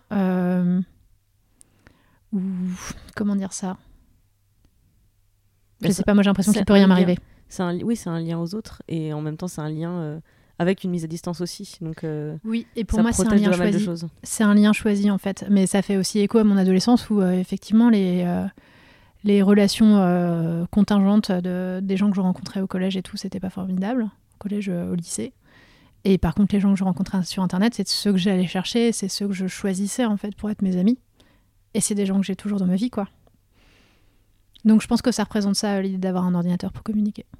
Il y a deux éléments que je trouve très intéressants dans ta réponse, plus intéressants, enfin qui se détachent, je trouve. C'est que de un, tu as choisi, euh, enfin ta zone de confort, elle est intimement liée au travail. Et ça mm. rejoint ce que tu disais tout à l'heure sur, bah, en fait, je bosse, c'est comme ça que j'ai réussi à mm. devenir photographe. Donc ça, je trouve ça peu surprenant que du coup ta zone de confort soit centrée là-dessus. Euh, et tu as répondu à la question avec une, effectivement une pièce de ta maison ce qui n'est pas forcément moi l'image que j'avais euh, quand j'ai ah construit la question. C'était plutôt, en fait, si c'était une pièce, à l'intérieur de ta maison, là, une pièce, qu'est-ce qu'il y aurait dedans? Et ça pouvait être n'importe enfin donc ça peut être euh, une pièce euh, neutre. Juste c'est quoi la couleur des murs ah, c'est quoi la quoi la déco qu'est-ce qu'il y a dedans? Et donc c'est pour ça qu'il y a des questions derrière qui sont un peu est-ce que je trouve des principes de vie dedans? Qu'est-ce que tu mets dans ta zone de confort? Qui sont qui sont des choses vers lesquelles tu parce que par exemple tu vois le travail paye Hmm. Ça, c'est peut-être quelque chose que tu peux avoir dans ta zone de confort parce que c'est quelque chose, en, un précepte auquel tu crois et qui t'a servi et euh, tu reviens à ça quand tu doutes. Tu ouais, mais c'est à double tranchant parce qu'en fait, quand je parle de travail depuis le début, j'ai l'air d'être complètement staccanoviste, mais par exemple, moi j'étais une, ado qui foutait rien au lycée. Euh, les gens énervants qui ont des bonnes notes et qui foutent rien. Oui. Et qui énervent tout le monde en disant j'ai raté trop ce contrôle, arrête, me parle plus. Et tout le monde est là, non, tu l'as pas raté, t'es là, mais si, trop. et en fait, en fait, non. Euh, mais c'est le travail passion en fait c'est pas le même, hein. c'est pas pas le travail où je fais ma compta, euh, où je refais mon site et tout, ça ça m'emmerde. Et ça je procrastine comme tout le monde parce qu'il y a beaucoup de séries sur Netflix. voilà. Et euh, ouais non, c'est vraiment le travail passion. Et ça c'est quand même euh, hyper important comme notion sur le côté tu t'arrêtes jamais, tu t'arrêtes jamais parce qu'en fait c'est plus fort que toi quoi qu'il arrive. Et, et, en fait, ouais, au début, j'ai commencé à y penser comme une pièce un petit peu un petit peu abstraite et en fait je, revenais à des trucs qui sont mon bureau. Donc euh, une espèce de cabane. Mon bureau est un peu une cabane si tu regardes. Euh, en mezzanine avec euh, un toit incliné un Velux pour entendre la pluie tomber. Des plaids il y a des plaids. Enfin c'était déjà assez proche de ça quoi. Et une pièce relativement blanche avec des murs pour afficher des post-it avec des idées d'histoire de déroulement d'histoire ce que j'ai commencé à faire dans mon bureau d'ailleurs. Mais c'est ouais Physiquement, c'est à peu près ça, en tout cas. Euh, et en termes de. S'il y aurait des tatamis par terre, ça serait peut-être un peu plus cosy encore. Euh, et en termes de valeur et tout. Hmm, putain, j'ai plein de trucs à dire, c'est compliqué à résumer. Qu'est-ce qui te rassure? Je vais faire la réponse la plus euh, cucul de l'univers, mais l'amour. Pourquoi? Bah parce que j'ai l'impression que rien ne peut se passer vraiment mal si t'as une personne que t'aimes et qui t'aime, euh, genre vraiment. Mais je pense que c'est quelque chose d'assez rare d'avoir un vrai amour euh, très fort, très sécure. Euh. Enfin, c'est quelque, quelque chose d'extrêmement rare, mais Mais je peux pas l'exclure de ma réponse parce qu'en fait, bah moi, depuis que je l'ai, ça, ça, rangé vraiment beaucoup de choses et, et tous les aspects de ma vie, en fait. Ça a tout entraîné avec. Ensuite, je pense que tout le monde n'est pas aussi dépendant à ça. Mais moi, c'est clairement le premier truc qui me rassure, quoi. Encore une fois, c'est intéressant que tu te dises que ça va être une réponse cucu, alors que, enfin, je pense que je mets dans la, dans la liste des choses qui me rassurent dans la vie, je trouve que l'amour, c'est le truc le moins rassurant au monde parce que c'est le truc le plus précaire. je veux dire, c'est quand même, on maîtrise pas, on comprend pas comment ça fonctionne ces trucs-là. Enfin, on se fait de la promesse de s'aimer euh, jusqu'à ce que la mort nous sépare, mais bon, euh, les statistiques disent que ça se sépare quand même avant la mort, assez souvent pour les gens. Donc, euh, ah, mais moi, je te garantis pas que mon couple va durer toute la vie, j'en sais rien. Mais de fait, là, ce que ça me procure dans ma vie, c'est ce qu'il y a de plus rassurant, de plus agréable au monde. Et et autant euh, le fait de ressentir de l'amour que d'en recevoir, mais presque plus d'en ressentir en fait. Et c'est pour ça quand je te parle de mon adolescence et de mes relations dissymétriques, c'était déjà ça aussi. Le fait d'aimer était un truc qui me nourrissait tellement et que j'aimais tellement. Tu vas tout donner à quelqu'un et, et il l'adorait quoi. C'était un truc qui était vraiment important pour moi. Sauf qu'en fait, euh, bah là, je découvre ce que ça donne quand c'est partagé et durable et sécure. Et c'est ouf. Et c'est vraiment, euh, c'est vraiment ma base quoi. Euh, je veux quand même te poser une des questions qui était. Oui, parce que je sais plus du tout ce que j'ai écrit dans mes devoirs. Quel est ta go-to comfort food? Euh, ah. faudrait, que je, formule cette question en français, excusez-moi, je vais y arriver. Euh, en gros, toujours dans l'idée de dans ta zone de confort, qu'est-ce qu'il y a? Est-ce que tu as un, un, rapport à l'alimentation particulier qui te procure comme ça un espace de sécurité, de confort dans lequel tu reviens en cas de doute Je vais faire une réponse longue que tu pourras couper. J'ai un rapport compliqué à la bouffe parce que euh, je suis une ancienne grosse et que j'ai maigri d'une façon pas du tout saine. J'ai pas, je pense que j'ai pas eu de troubles alimentaires, mais que j'ai vraiment flirté avec et que plus jamais je retenterai un truc comme ça. Mais en gros, j'étais grosse, j'ai perdu 30 kilos en 6 mois, sans demander à aucun médecin et euh, juste en comptant toutes mes calories et en réduisant euh, à un nombre vraiment ridicule. Et du coup, le rapport à la nourriture, il a été compliqué pendant très très très très longtemps. Et donc, euh, je suis pas, je bouffe pas pour me rassurer, parce que au contraire, ça peut trigger autre chose. Et, même si j'ai pas eu de TCA, je, pense qu'il y a, j'ai des choses à pas provoquer et que j'ai, eu la chance d'être passé entre les gouttes et que qu'il faudrait pas non plus aller chercher la merde quand même. Euh, mais par contre, euh, je t'ai mis en réponse, je crois que ma comfort food, c'était la cuisine chinoise. Absolument. Déjà parce que c'est hyper bon et hyper varié, contrairement à ce qu'on croit. Il n'y a pas que du poulet au caramel et des nems. Euh, d'ailleurs, les nems, c'est pas chinois. Et le poulet au caramel, peut-être pas non plus. C'est quelle origine C'est vietnamien, je crois. Je suis pas sûre, hein, je suis pas sûre à 100%. Mais, mais donc, bref, j'ai mis ça parce que je suis à moitié chinoise et que c'est quelque chose d'hyper important pour moi d'être à moitié chinoise. Enfin, c'est une, culture que je ressens hyper fort. Alors qu'en fait, j'en maîtrise pas beaucoup de codes parce que euh, ma mère est née en France, euh, tout ça. Mais euh, ma mère m'a rien transmis de cette culture parce qu'elle l'a rejetée en bloc pour des raisons politiques et je peux comprendre. Mais par contre, moi, quand j'étais petite, j'allais chez ma mamie et mon papy, qui sont chinois et qui, qui vivent en France et qui sont très intégrés et tout. Mais c'était mon lien à cette culture-là. C'était une safe place absolue de bienveillance quand la maison, elle, elle n'était pas toujours bienveillante. Et, euh, et on mangeait du canard laqué maison, des pâtes maison et tout ça. Donc euh, ma comfort food, c'est ça, quoi. C'est la nourriture de ma grand-mère et la nourriture chinoise. Bah merci beaucoup. On va passer au film de ta vie, du coup. Tu veux bien? Oui, oui. Ok. Si ta vie était un film, quelle serait sa bande originale? Alors ça serait un peu les trucs de mon adolescence. Ça serait des trucs euh, très mélancoliques, très mélodieux, mais un peu torturés. Et donc il y aurait du Barbara, mais obligé, parce que je ne peux pas vivre sans du Barbara. Euh, donc ouais, de la chanson française un petit peu euh, vintage. Euh, et je t'ai mis du Shigeru Umebayashi, je crois que c'est ça son nom, j'espère que je me trompe pas. C'est un compositeur de musique de film qui a notamment fait la, la BO de mon film préféré qui est 2046 de Wong Kar Wai. Et c'est voilà, c'est asiatique donc ça m'intéresse. Et c'est souvent très très mélodieux, euh, est très mélancolique. Ce qu'il fait, il a fait aussi à la BO du Secret des poignards volants où il y a une chanson a cappella. Je te ferai écouter ça tout à l'heure, c'est trop beau. Donc il y, aurait, il y aurait beaucoup de ça. Et de temps en temps, parce qu'en fait, euh, là j'ai l'air d'être juste calme et mélancolique, mais en fait j'aime bien dire des conneries et hurler en karaoké. Donc il y aurait du Queen de temps en temps pour les meilleurs moments. Valeur sûre. Si ta vie était un film, quel serait l'élément problématique déclencheur de l'intrigue? Euh, J'ai pas eu une enfance extrêmement marrante. Euh, ah, j'ai un peu la chiale. Euh, en gros, j'ai. Alors, maman, si tu écoutes, c'est pas toi dont je parle, tout va bien. Moi, j'ai un peu eu une tiger mom chinoise. Elle commence à découvrir que c'est un peu une tiger mom. Donc, c'est les mamans chinoises très exigeantes où il faut être parfaite et, et où il n'y a, a rien qui doit pas être parfait, sinon ça gâche tout. Donc j'ai grandi dans pas mal d'exigences, mais ça, ça va. C'est, euh, enfin, j'en ai fait quelque chose qui me convient.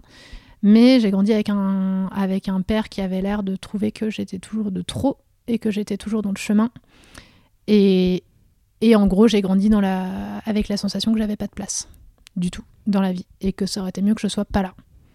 Bon, par contre, j'avais très envie d'être là. Donc, euh, clairement, c'est, ça n'a pas, euh, ça n'a pas remis en question le fait d'être là, mais mais ça a été douloureux et j'ai toujours pas fini de me débarrasser de l'impression que j'ai pas le droit d'être là et qu'il n'y a pas de place pour moi. C'est très chiant. C'est très très chiant. Et surtout, c'est quelque chose qui contamine euh, beaucoup de choses dans la vie en fait. Et dans si on est sur ce film-là de, ma vie, ta question d'après, c'est qui est le personnage qui vient me sauver? Euh, Le personnage qui débarque juste au bon moment pour te prêter main forte. Eh ben, c'est mon beau-père, c'est le mari de ma mère, qui, qui du coup est arrivé dans. Je l'ai rencontré pour la fois Ok, je te raconte ça, tu couperas si tu veux. Je l'ai rencontré pour la première fois quand j'avais 3 euh, ou 4 ans. Il faisait de, l'alpinisme avec ma mère. Et moi, je jouais en bas euh, d'un rocher, euh, enfin d'un rocher d'escalade avec mes Barbies. Et il y a une guêpe qui arrivait, enfin une, une abeille, une guêpe, je ne sais pas, et, qui, menaçait de me piquer. Et j'étais terrifiée. Et il a débarqué, il ressemblait à une espèce de yeti pas coiffé, sale. Et moi, j'étais en train de hurler et il a écrasé la guêpe dans ses mains en faisant bah, C'est rien, c'est vrai, c'est bon. Voilà, ça c'est ma rencontre avec mon beau-père. et toute ma vie avec mon beau-père a été comme ça. C'est euh, une personne qui a choisi d'être mon père et de me donner euh, tout l'amour que j'avais pas eu. Et donc il, il, s'est mis avec ma mère quand j'avais 11 euh, ans, 10-11 ans. Et c'est vraiment quelqu'un qui a choisi de me donner de l'amour sans compter jamais. Et d'être que dans la bienveillance, qui m'a appris qu'à la maison on pouvait rigoler en fait. Et, et que rien n'était jamais grave dans le fond. Donc euh, c'est complètement mon, sauveur. Alors la question suivante c'est qui est le méchant de l'histoire? Je précise que c'est pas forcément ça, ça, peut ne pas être une personne, ça peut être un événement, ça peut être une, force. En gros l'idée de la question c'est euh, ton, ton, dans la vie, euh, quelle est la personne ou la force ou, l'événement, j'en sais rien, qui est, à contre-courant de ton histoire Alors ça c'est un truc qui revient régulièrement. Pour moi, alors j'ai peur que ça paraisse psychophobe mais ça l'est pas. C'est le fait de savoir qu'on a une maladie mentale et de pas le soigner. Et de refuser absolument tout soin, mais par orgueil. Parce qu'en fait, je comprends que quelqu'un qui est en dépression aille pas faire une thérapie parce que ça demande de l'énergie. Ça, je le comprends tout à fait. Mais euh, j'ai eu plusieurs personnes dans ma vie qui étaient des gens qui se savaient malades, qui voyaient que ça détruisait leur entourage, et qui, par orgueil, se sont dit euh, Moi, je vais pas me soigner tant pis pour les autres. Et moi, le grand méchant de mon histoire, euh, au moins à trois reprises, c'est ça. Et c'est difficile à dire parce qu'en fait, c'est stigmatiser des gens qui sont malades, mais en fait, c'est pas leur maladie que je stigmatise parce que parce que c'est une maladie.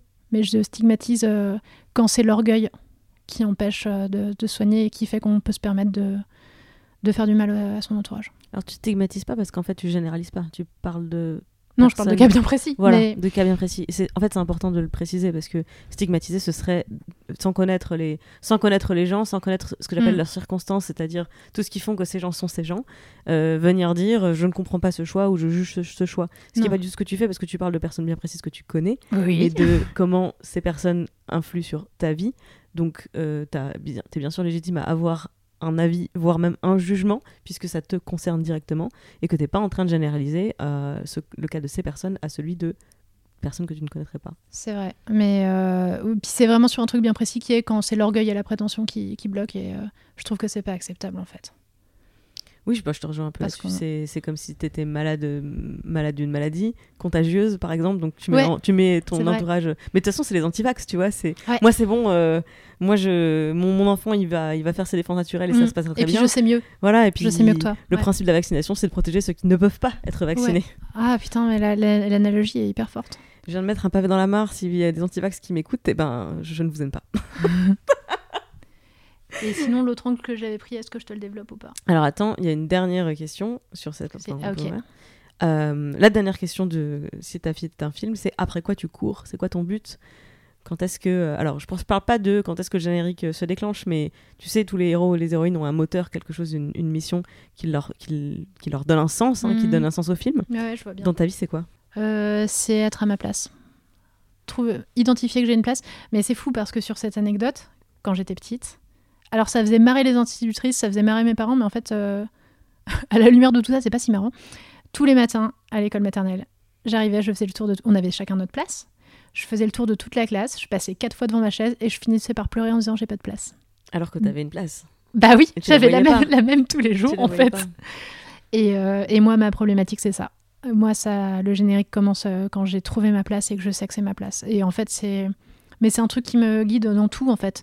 Dans, par exemple, euh, si j'accepte de prendre une commande ou non avec des clients, si je vais aller faire tel projet, si je vais aller à telle soirée, il faut que je sente qu'il y a quelque chose qui s'aligne et euh, j'ai mis très longtemps à croire cet instinct, mais en fait, il marche bien. Et, euh, et, je, et j'essaye, dans la mesure du possible, de faire les choses que quand je sens que ça s'aligne et que c'est là que je dois être. Je sais pas si tu avais déjà lu ou vu Mathilda? Non. De Roald Dahl Non, on m'en a beaucoup parlé, mais j'ai jamais vu. Franchement, ce que tu... la façon dont tu racontes le film de ta vie, à travers mes questions là, ça ressemble beaucoup à l'histoire de Mathilda. C'est drôle. Elle est en trop, ses parents n'en veulent pas, euh, machin, mais elle est euh, super surdouée, euh, elle a des pouvoirs magiques. mais en fait, toi, ce que tu fais en photo et l'écriture, moi je considère que c'est des pouvoirs magiques dans le sens où c'est pas distribué de façon égale ouais, je passe à travers les murs aussi et puis je vole parfois, mais que de bah, quelques mètres. Tu, vois des trucs que les autres ne voient pas, tu racontes des histoires que les autres ne, ne ressentent pas. Enfin, c'est, c'est, euh, ça, en fait, en tout cas, je pense que tu peux regarder ce, ce film ou, euh, ou lire le livre. Ah. Enfin, mais, mais c'est une histoire qui moi aussi m'a beaucoup aidé quand j'étais euh, quand j'étais petite parce que euh, elle est très cruelle et très dure pour un livre pour enfants. Hein. Euh, c'est, c'est le méchant est vraiment, enfin les méchants sont vraiment méchants. Il y a vraiment de la violence dans le dans l'histoire, euh, mais mais je la trouve très inspirante en fait l'histoire de cette de cette petite fille qui ne se laisse pas faire, vraiment. Ouais, ça m'intéresse. J'irai voir ça. Quatrième partie, au pied du mur. Donc l'idée c'est qu'on a tous et toutes rencontré des obstacles dans la vie moi, ce qui m'intéresse, c'est est-ce que il euh, y a dans ta carrière de photographe une épreuve qui t'a particulièrement marqué Non, honnêtement, il n'y a rien qui me vient. C'est plutôt des choses ponctuelles, tu vois, quand ça arrive. Ça arrive que tu des clients difficiles, ça arrive que tu euh, des situations difficiles, mais en fait. Euh, Est-ce que tu penses que c'est parce que tu jamais eu de situation qui sortait du lot ou c'est parce que c'est ta propre réaction face aux difficultés fait que il n'y a rien qui devient euh, une montagne insurmontable. Si avec moi tout devient une montagne insurmontable, c'est plutôt ça, je pense. Je suis facilement euh, en, je suis facilement très très négative. Et c'est un truc que j'essaie de, surveiller, mais c'est difficile de pas le faire.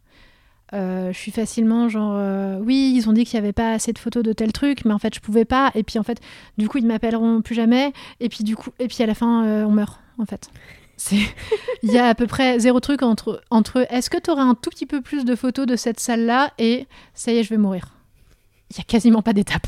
C'est l'enfer. Donc euh, non, professionnel. Franchement, je trouve que ça se passe bien, quoi. Donc euh, j'ai pas, j'ai eu des galères de, de, vie, mais en fait c'est pareil, elles sont, elles sont multiples. Et, euh, et j'aurais du mal à te déterminer un truc, quoi. Enfin, je trouve que mon adolescence a été pas terrible et que j'ai eu des ex qui étaient vraiment des connards. Euh, Hashtag vide meuf. Ouais, ouais, ouais, mais il y a des moments où je me dis, tu sais, ça fait partie du, parcours initiatique de chaque meuf d'avoir un pervers narcissique, mais vrai, cliniquement, quoi. Mais ils sont nombreux, quoi. Apparemment. Apparemment, ils sont nombreux. Euh, quel est le meilleur conseil qu'on t'ait donné pour t'en sortir au mieux? Qu'est-ce que j'ai écrit? Parce que je sais que j'ai écrit deux trucs assez proches. Écoute-toi, fais-toi confiance. Ouais, je suis, ça va, je suis d'accord. Euh, parce que c'est ce que je te disais tout à l'heure sur l'instinct, en fait. L'instinct, comme c'est un truc... Euh, c'est pas ce qu'on t'apprend en tant que première de classe, justement. Et c'est un truc que j'ai mis hyper longtemps euh, à, croire. Et, justement parce que euh, j'ai été élevée un peu à la dure où on me disait euh, arrête de t'écouter. Et, et j'ai mis très longtemps à penser que mes ressentis étaient légitimes. Et en fait, mes ressentis sont un putain de guide de ouf, quoi. Donc, tu es en train de spoiler euh, la dernière question qui était le conseil dont tu aurais vraiment pu te passer en pareille circonstance, c'est-à-dire dans l'adversité. J'ai dit quoi Ne sois pas si sensible. Ne sois pas si sensible. Bah oui, ça va ensemble. C'est ça que je te disais quand je te disais j'ai deux trucs qui vont vachement ensemble. Ne sois pas si sensible, c'est ça aussi, quoi. Et en fait, euh, j'ai toujours été écorchée vive et franchement, c'est chiant. C'est vraiment relou. Et en même temps, euh, bah, c'est à double tranchant, quoi. T'es sensible pour les trucs positifs aussi. Et, et par exemple, je sais que j'ai des clients, ça m'est arrivé de bah, je, vais, parler du mariage parce que je rencontre beaucoup de gens dans le cadre du mariage. Et ça m'est arrivé de sortir d'un rendez-vous en me disant hum, Je le sens pas. Je sais pas pourquoi, mais je le sens bof et je devrais pas y aller. Mais j'y vais quand même parce que j'ai la voix dans ma tête qui dit Dis donc, euh, c'est ton métier, tu vas aller gagner de l'argent et puis tu vas, euh, tu vas être sérieuse et tout ça. Bah, ça a été la merde à chaque fois en fait. Alors que je savais pas du tout, j'avais aucune raison objective de pas le sentir. Et à côté de ça, j'ai d'autres copines photographes de mariage et qui font, qui écoutent pas cette voix-là et qui reviennent avec des anecdotes horribles et en fait, tu gagnes vachement de temps au, du moment, euh, au moment où tu dis euh, je vais écouter cette voix-là. Et tant pis si une fois de temps en temps je me plante et je passe à côté d'un truc cool. Si je m'évite tous les trucs pas cool, c'est quand même vachement bien. Et tu fais pas, en plus, c'est pas les métiers artistiques, tu les fais pas pour être dans la contrainte permanente d'être à des endroits où tu veux pas être, quoi. Je voudrais rebondir là-dessus parce que cette, cette voix-là dont tu parles, euh, si on, si on l'écoute aussi souvent, c'est pas parce que c'est c'est la voix la plus.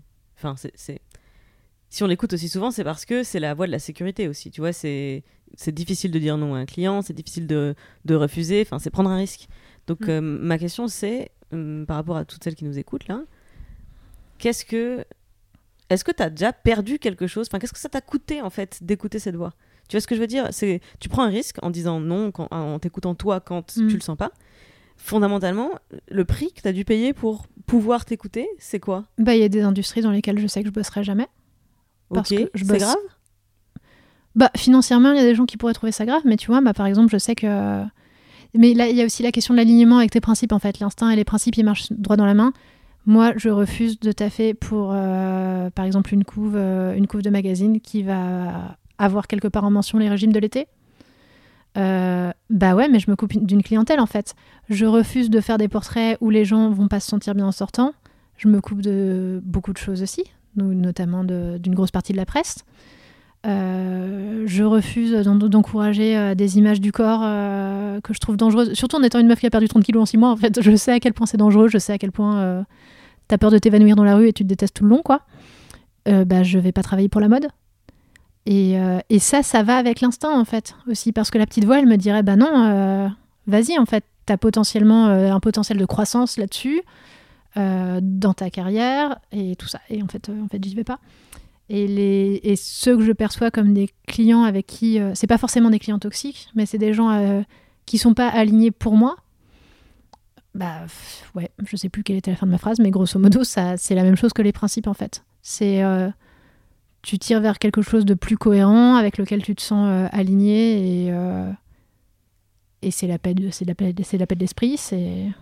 T'as pas l'impression que ça t'est coûter quoi que ce soit auquel tu n'aurais pas renoncé de toute façon Parce que ça te coûte des marchés auxquels tu n'avais pas l'intention de prétendre quoi qu'il arrive. Euh, ouais, voilà, c'est plutôt des questions de balance en fait. Qu'est-ce qui me coûte plus Être pas aligné avec euh, ce en quoi je crois ou euh, pas gagner cet argent-là? Bah clairement, je préfère être aligné avec ce en quoi je crois, quoi. D'accord. Je vais choisir une critique ou un reproche que tu es fier d'avoir reçu. Oui, je suis inflexible et intransigeante. C'est un reproche qu'on t'a fait Ou une critique Ouais, bah en fait, je suis hyper dure, quoi, dans le fond. Tu... Ah bon? dans la vraie vie, je suis sympa, je crois, à peu près. Enfin, ah ça, dépend, ça dépend vraiment avec qui. Mais tu vois, quand je te dis ce truc inflexible, intransigeante, ça va avec le fait d'être aligné avec ce en quoi tu crois et tout. Moi, par exemple, quelqu'un me dit un truc antiféministe, c'est fini. Sauf s'il y a une rédemption un jour de son côté, mais c'est fini. Je suis méga intransigeante avec euh, ce qui me plaît pas ou ce que je trouve injuste. Et si j'ai décidé quelque chose, c'est impossible de me faire ployer. Et du coup, c'est chiant parce que parfois c'est sur des choses euh, assez anodines. Mais en fait, je pense que ça a à voir avec euh, l'enfance que je t'ai racontée. Euh, si, je ploie, si je je meurs. Donc, je dans le fond, je ne ploie pas. Et j'ai eu plein de moments difficiles où j'étais la dernière des merdes et une ado qui pleure. Mais en fait, j'ai la sensation d'être à peu près incassable. Mais ça a un prix. Du coup, je suis hyper chiante. Parfois. Sur des trucs. Dernière question de cette partie. La première fois que tu as utilisé ta voix pour défendre une cause qui te tenait à cœur, c'était quoi et c'était quand? Alors je vais spoiler parce que tu m'as répondu des trucs, mais tu as surtout dit Bon, sinon, j'ai fondé le club antiraciste de mon école primaire quand j'étais en CE1 aussi, comme si c'était anecdotique. Alors que, pardon, mais donc t'étais en école primaire dans les Vosges? Les Vosges. on était deux racisés dans l'école. Mais en fait, ce qui est ouf, c'est que tu vois, en habitant à Paris, je suis à moitié chinoise. La plupart des gens, ils le captent pas. Euh, dans les Vosges, je suis à moitié chinoise. C'est fais gaffe, tu vas bouffer mon chien, quoi. C'est. Je suis désolée, je voulais pas rire à ça, mais. non, non, mais c'est pas grave. Mais euh, ouais, le racisme, je l'ai expérimenté hyper tôt. Et euh, en plus, avec les trucs, bon, je vais pas rentrer dans les détails, mais quand, quand t'es une meuf asiatique, en plus, t'as cette intersectionnalité de t'es une esclave sexuelle, t'es. Enfin. Et les préjugés racistes, je les ai eu hyper tôt et il y avait un noir dans mon école. Et du coup, on était, euh, on était tous les deux, quoi. En CE1, vous avez décidé de fonder un club antiraciste? Ouais. ouais, moi j'ai décidé, je sais pas, je trouvais que le racisme c'était vraiment pas bien. Oui, bah oui, ça n'a pas changé, c'est toujours aussi Et du coup, euh, bah, j'avais écrit des chansons, euh, j'avais décoré des masques avec des cartes de la terre et en disant et si on se donnait tous la main? Et j'avais eu une super idée de nom de groupe, j'avais appelé ça SOS Racisme. Et, euh, et, ouais, j'étais à bloc et en fait ça servait à rien. Hein. Je disais juste le racisme c'est pas bien. Et puis euh, mon, mon, copain noir il disait mais euh, grave. Et puis voilà. J'ai une question très importante à te poser à propos de tout ça. C'est que donc on l'a dit, je viens d'environ la même région et nous dans nos écoles en Moselle il y avait la tradition des rois mages. Donc on prend les gamins par groupe de trois. Il y en a un c'est Gaspard, il est blanc. Mais il y en a un que on fait une, une tête au charbon parce qu'il est noir. Génial. Et souvent le troisième, eh ben on le faisait en jaune avec Sérieux? des yeux bridés. Ouais. Parce que euh, Melchior, ça sonne un peu asiatique? Donc en fait, on avait les trois rois mages, c'était euh, le blanc, euh, le noir et l'asiatique. T'avais pas ça dans les Non, T'avais pas ça dans ton école? Non, non, nous on avait juste Saint-Nicolas et le Père Feutre. Ah, c'est ouf Eh, les années 90, hein Ah là là Ouais, ouais, ouais. Oh, il y a des photos. Hein. Si un jour quelqu'un veut détruire ma carrière, il y a des photos. Hein. Je, ah, t'étais qui toi? J'ai dû être, j'ai dû déjà être le, noir, c'est sûr. Parce qu'on l'a fait, enfin tous les ans, tu le faisais pour la, nouvelle année. Hein. on faisait pas ça du tout. Mais je pense, je sais pas si elle le fait encore, ça serait intéressant. Mais, euh, mais pour te, enfin, tu vois, une autre anecdote sur. Euh, je suis désolée, hein, je fais du Vosgien shaming, mais en fait, c'est parce que euh, c'est parce que je trouve que sur certaines questions, il y a vraiment du retard, et c'est pas du parisianisme de ma part, parce que je pense pas ça de tas de régions de France, en fait. Notamment, je vais tout le temps en Bretagne, et je pense pas ça du fin fond de la Bretagne. Mais par exemple, donc ma mère est médecin et elle est, elle est dermato et elle était toute seule pour un bassin sanitaire de 100 000 personnes, un truc comme ça, enfin monstrueux. C'est vraiment. Euh, et elle a sauvé des vies parce qu'en fait, il n'y avait pas d'autres dermatos pour détecter des cancers euh, de la peau, pour les opérer et tout. Elle a eu un rôle euh, très important dans cette communauté-là et elle a bossé. elle est en, retraite depuis pas longtemps, mais elle bossait 12 heures par jour minimum, 6 jours sur 7. Enfin, monstrueux. Quand elle est partie à la retraite, les gens lui ont dit Ah, vous allez ouvrir un restaurant chinois Tu vois, ça dit vraiment quelque chose de cette mentalité-là, quoi. Je veux dire, elle a sauvé des vies toute sa vie. Mais en fait, sa vraie place, c'est ouvrir un restaurant chinois. La route est longue. Hein. la route est très. Alors elle, ça la fait marrer parce qu'elle est plus. Justement, elle est pas intransigeante comme moi, mais moi je trouve ça inacceptable en fait. Et je trouve que ça dit énormément sur le regard des gens sur les racisés et tout ça. Donc, euh, donc j'ai une, ouais, j'ai une petite euh, graine de social justice warrior euh, qui vient de très très loin, je pense. Bah, je te remercie encore pour ce témoignage. C'est un sujet que je compte aborder également dans les épisodes de déminage autour des stéréotypes, la façon mm. dont on perçoit le monde. Euh, je vais pas spoiler maintenant, mais j'ai eu un cours euh, de sciences sociales une fois qui a changé ma vie, parce que c'était sur la complexité du monde et l'usage qu'on avait des stéréotypes. Mm-hmm. Et ça m'a permis de comprendre pourquoi des gens que par ailleurs je pouvais trouver intelligents, cultivés, enfin capables en fait d'appréhender la complexité du monde, restaient quand même euh, victimes, complices, je ne sais pas, de ce, de ce genre de stéréotypes. Donc voilà, je... on y reviendra. Hâte. Voilà, je tease, hein, je, je t'utilise euh, honteusement pour Mais faire ma promo. tout ce que tu veux, Clémence. ok, c'est super. On arrive sur la dernière partie. La dernière partie de l'interview, je ne te l'ai pas transmise parce que j'ai appelé ça ah, putain, oui. pile ou face. En gros, euh, je vais te poser une série de questions. En général, en règle générale dans la vie, tu es plutôt l'un ou l'autre. Pourquoi? Et je vais te faire des réponses de 37 minutes. Le but, le but étant que ce soit pas des réponses de 37 minutes. J'ai bien compris. Voilà. Euh, et tu as le droit, par contre, de striker la question. C'est-à-dire que ah. si c'était ni l'un ni l'autre, bah, tu me dis bah, non, ni l'un ni l'autre, et pourquoi? A priori. Il faut que je justifie mes réponses. Euh, Devant un jury. Ah putain, la vache Après, on délibère. Tu m'avais pas donné les devoirs à faire, vous aviez pas dit qu'il y avait contrôle. Juste parce que tu es euh, serre d'aigle, donc je prends mes précautions. Il est évident que, a priori, chaque personne n'est ni l'un ou l'autre. On est tous quelque part sur le spectre. Merci de choisir ton camp camarade et de ne pas me faire le coup de arriver. Ah, mais je suis au milieu. Oui, tout le monde. Alright, est-ce que t'es prête? Oui. en règle, géné- en règle générale, dans la vie, tu es plutôt optimiste ou pessimiste? Pessimiste. Pourquoi? Euh, parce qu'à la fin, on meurt. Il y a toujours une étape et ensuite on est mort. En général, dans la vie, tu es plutôt anxieuse ou détendue? Anxieuse. En général, dans la vie, tu es plutôt nostalgique du passé ou excitée par l'inconnu de l'avenir? Euh... S'il faut vraiment choisir, je dirais nostalgique du passé, mais je suis pas complètement nostalgique parce que ça va tellement bien dans ma vie aujourd'hui que. Et et il y a eu tellement de merde dans le passé qu'en fait, euh, aujourd'hui c'est bien. Ok, mais t'es pas drivé par euh, je ne sais pas de quoi demain sera fait et c'est trop cool de pas savoir. T'es plus. Non. J'apprécie le chemin que j'ai parcouru, d'où je viens. Ouais. C'est bien d'avoir fait tout ça. Et puis aussi. euh, je... Si, si je pense à l'avenir, j'ai envie de, j'ai envie de le contrôler, j'ai envie de le prévoir. J'ai pas envie de me jeter dans le vide. J'aime pas trop ça. En général, dans la vie, t'es plutôt amatrice des foules ou des moments de solitude? Moment de solitude, de ouf. Tu es plutôt euh, team profiter de la vie ou travailler maintenant pour profiter de demain? Euh, profiter de la vie, alors que je t'ai dit que je bossais vachement, mais en fait, euh, moi, ça va avec profiter de la vie. Et je bosserais pas vachement si c'était pas une manière de profiter de la vie pour moi. T'es plutôt confiante ou prudente? Hmm. Euh, Prudente. Non, je sais pas. Non, je sais. Je strike. Alors pourquoi? Qu'est-ce que Ah oui, il faut que je dise pourquoi. Ah bah oui. Euh, parce que euh, parce que j'aime bien prévoir les choses et anticiper beaucoup et être euh, enfin beaucoup réfléchir aux choses en amont. Donc j'y vais jamais, je vais jamais euh, faire des trucs euh, la fleur au fusil. Euh, mais quand j'ai peur de quelque chose mais que je sens que c'est la chose à faire, je me donne un coup de pied au cul. Donc je suis je suis pas que dans la prudence et la retenue quoi.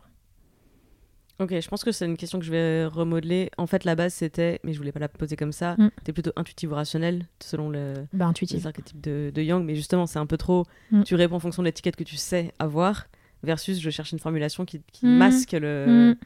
qui, qui masque l'idée derrière. Donc, je, oui, Bah sur la base de ce qu'on vient de se dire depuis euh, une heure et demie, t'es es plutôt intuitive, Mm. mais effectivement, euh, t'es plus au milieu. euh, c'est pas T'as irrationnel. pas un enfin, truc voilà, à trouver avec la spontanéité peut-être? Plutôt spontané ou calcul... pas calculatrice parce que c'est hyper euh, c'est- connoté, mais, voilà. euh, mais dans l'idée c'est ça en fait. Mais ça, c'est tout. Planificatrice.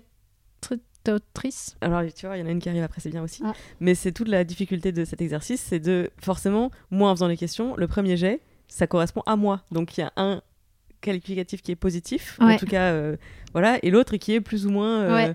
Mais rien que euh, anxieuse ou détendue, j'ai dû le reformuler quatre fois parce que j'avais mis angoissée, par exemple. Enfin, c'était. Angoissée, moi ça m'allait. Bref, j'étais assez dans. Ouais, ça trahissait beaucoup de choses. Ouais. Alors, il en reste deux. T'es plutôt organisée ou bordélique? Bordel organisé. mais ça dépend dans quoi. En fait, mon taf m'a vraiment appris à être organisé. Et maintenant, je suis, désolée de le dire, une machine de guerre de l'organisation. Euh, mais spontanément, je suis plutôt dans le bordel. Mais un bordel qui se comprend lui-même, que personne ne comprend, mais qui lui se comprend. Et enfin, dernière question, en règle générale, dans la vie, tu es plutôt perfectionniste ou pragmatique? Méga perfectionniste. J'aurais raté mon interview si t'avais répondu l'autre, j'aurais fait Ah, je suis passée à côté d'un truc là. ouais, tu te serais dit, putain, on se connaît pas vraiment en fait. On l'a refait, on l'a refait. Ouais. Chloé Volmerlo, merci beaucoup d'avoir été ma première invitée. Clémence Bodoc, je vous en prie, ce fut un plaisir. Merci, merci. Euh, pour tous les gens qui auraient envie de te suivre, de découvrir ton travail, euh, où est-ce que je les envoie? Euh, soit sur mon site, chloévolmerlo.net, Volmer avec deux L, mais sinon tu noteras peut-être l'adresse quelque part parce que j'ai un nom compliqué. Dans les notes du podcast. Incroyable. Euh, mais donc ça c'est mon portfolio un peu stable, euh, où il y a justement pas que des mariages, etc. Et sinon je me fais violence pour être hyper euh, active sur Instagram. Pas- Enfin pas, hyper active, mais pour faire des posts vraiment construits, vraiment Assidu réguliers. sur Instagram. Assidue, c'était le mot que je Et tu as cherchais. une très belle ligne éditoriale sur Instagram, je le disais tout à l'heure, mais je le redis. merci beaucoup. Donc euh, j'invite également. C'est parce que t'en as deux des comptes Instagram. Non, j'en ai qu'un. Chloé Volmerlo, tout Voilà. attaché. Mais euh, ouais, j'y travaille fort. J'y travaille vraiment fort et ça me prend beaucoup de temps. Et, et là, c'est vraiment mon truc de bon élève qui dit il faut faire l'Instagram, alors fais l'Instagram. Donc vous pouvez venir sur mon Instagram car euh, Il est beau, il est très Merci. beau. Et les, les histoires d'amour sont très belles. Et il y a des trucs nouveaux quasiment tous les jours. Et il n'y a pas que du mariage. C'est vrai. Merci beaucoup, Chloé. Merci pour la confiance. Merci Clémence.